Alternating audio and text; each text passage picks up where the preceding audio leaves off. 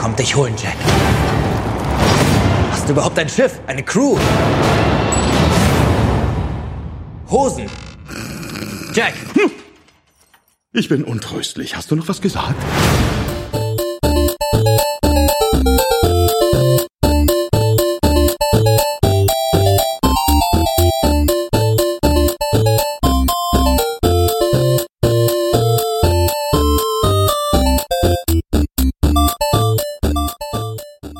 Willkommen zu einer neuen Folge Nerdizismus, dem Podcast für Nerds, Geeks und Cosplayer. Ich bin Nerdizist Michael und das hier ist die erste Folge unserer neuen Reihe Nerdizismus Singles. In der Reihe geht es nicht etwa darum, dass wir Nerds auf Single-Plattformen verkuppeln wollen oder dass wir uns wieder selber auf den Markt schmeißen wollen, denn wir sind alle glücklich vergeben, hoffentlich. Nein, hier geht es darum, dass ein einzelner Nerdizist, wie ich, alleine in einem kurzen, knackigen Podcast, der vielleicht maximal 10 bis 15 Minuten dauern sollte, über ein bestimmtes Thema etwas erzählt. Wie in diesem Fall den fünften Teil der Fluch der Karibik-Reihe, den ich mir vor ein paar Tagen in einer Pressepreview angesehen habe und über den ich euch mal ein bisschen was erzählen möchte. Bevor ich richtig einsteige, aber nochmal für alle, die uns vielleicht heute das erste Mal hören. Ihr findet uns in den einschlägigen sozialen Netzwerken wie beispielsweise Twitter, Facebook, Instagram oder YouTube. Oder ihr könnt einfach auf unsere Webseite gehen, nerdizismus.de und findet dort alle News, die ihr zu Nerdizismus finden wollt und alle bisherigen Folgen.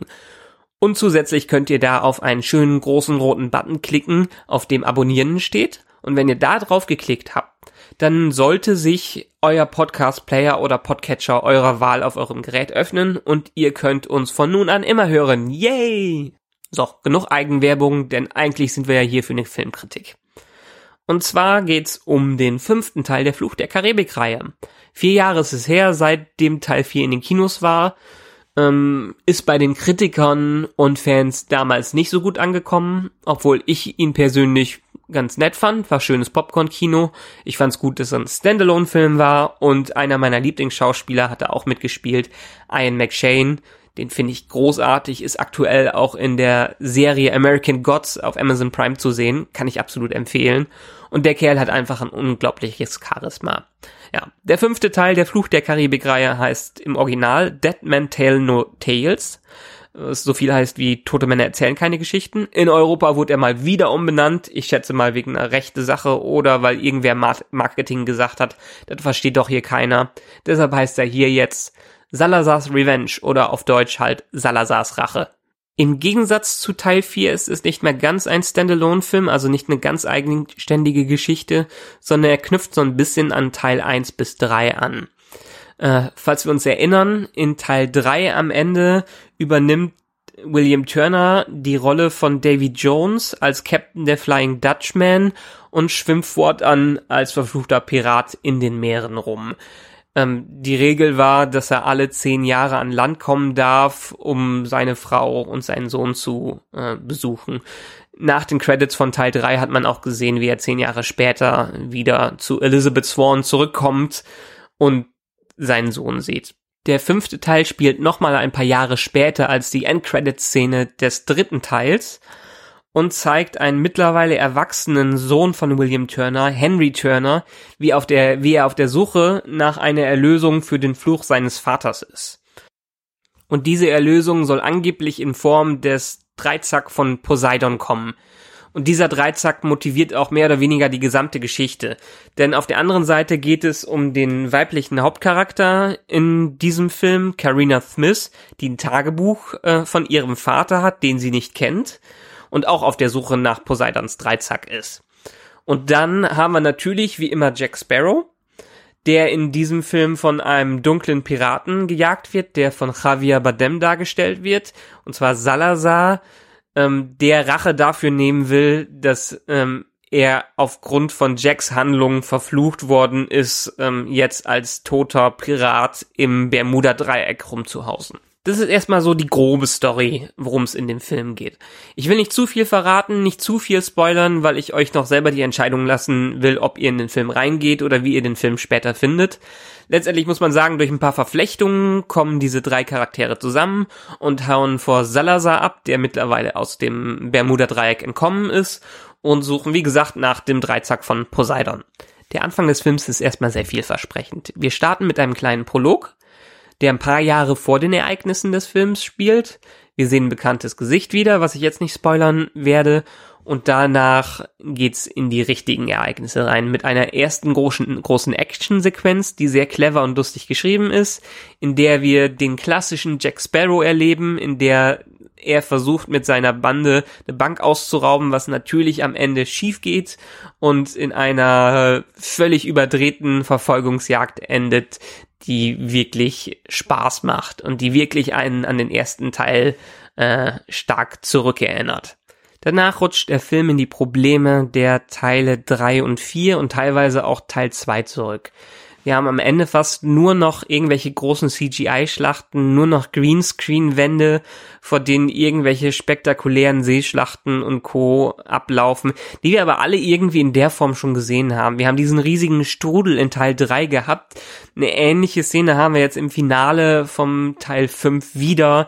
Wir haben die äh, toten Piraten, die übers Wasser laufen. Wir haben die englische Flotte, die hinter allen her sind. Wir haben äh, die Kumpan oder die Bande von Jack Sparrow, die mal wieder ihre Witze machen kann. Wir haben Barbossa, der auch wieder dabei ist, der erst gegen Jack ist, dann für Jack ist, dann wieder gegen Jack ist. Also das alles, was wir schon mal in irgendeiner Form gesehen haben.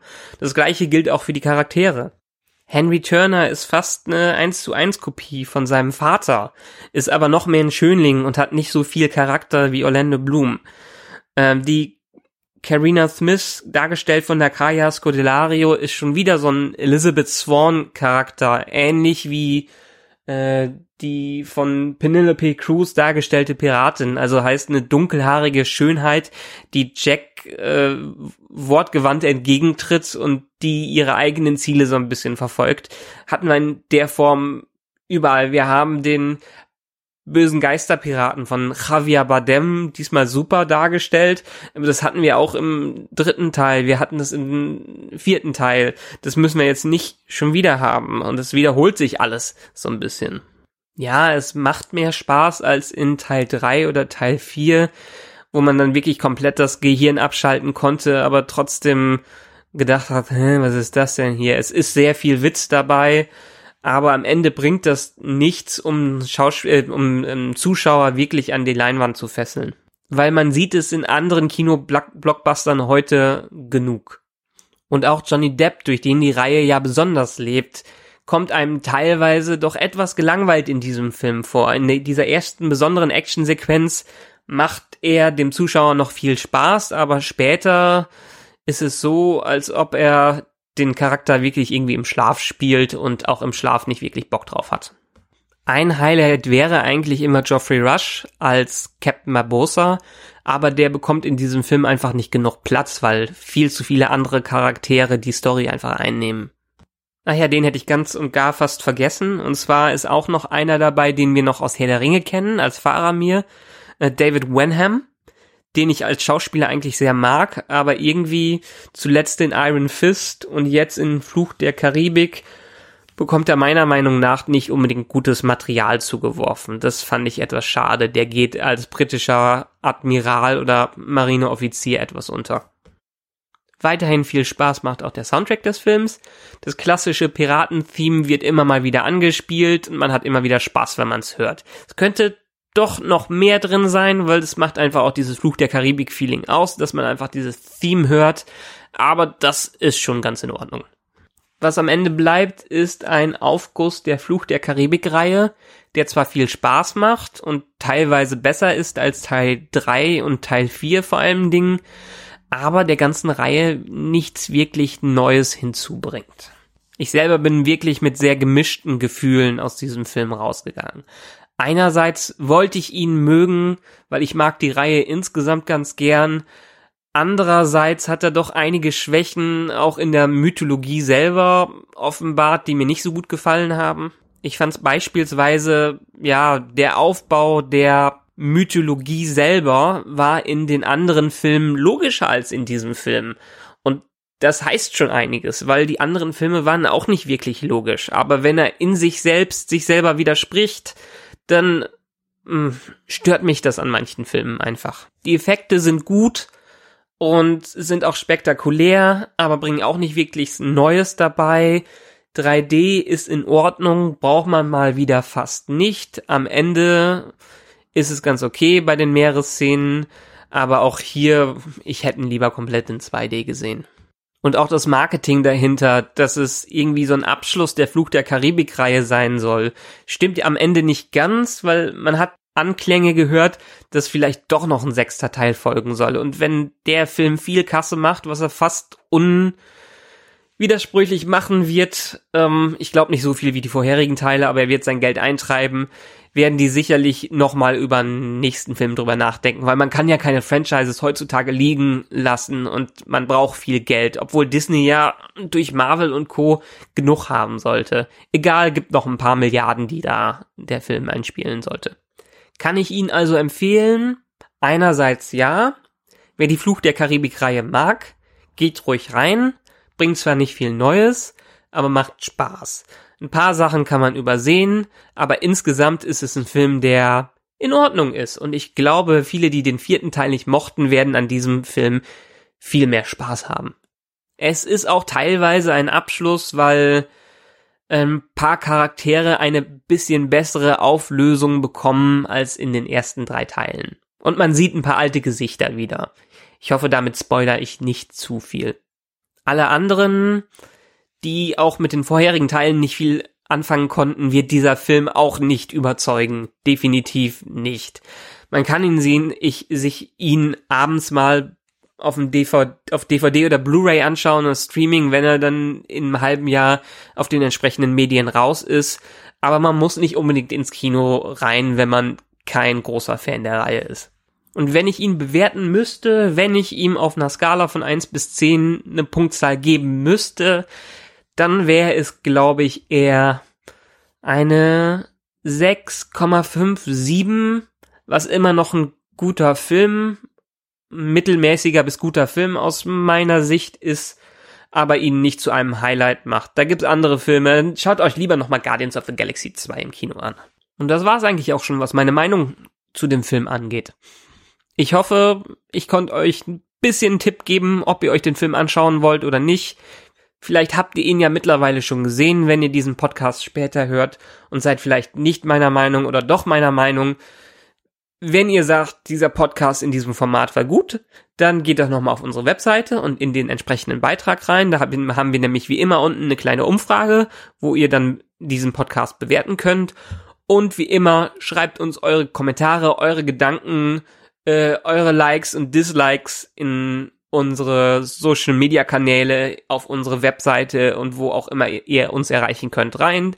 Feedback ist immer super und vielleicht gibt's demnächst ja noch mehr von diesen Nerdizismus-Single-Folgen. Das war's jetzt von mir für die erste Nerdizismus-Singles-Folge, für diese Kritik zu Fluch der Karibik 5, Pirates of the Caribbean 5, Salazar's Revenge. Und demnächst hören wir uns dann einfach wieder in voller Besetzung, wenn alle wieder dabei sind und ihr mir nicht alleine die ganze Zeit nur zuhören müsst. Tschö.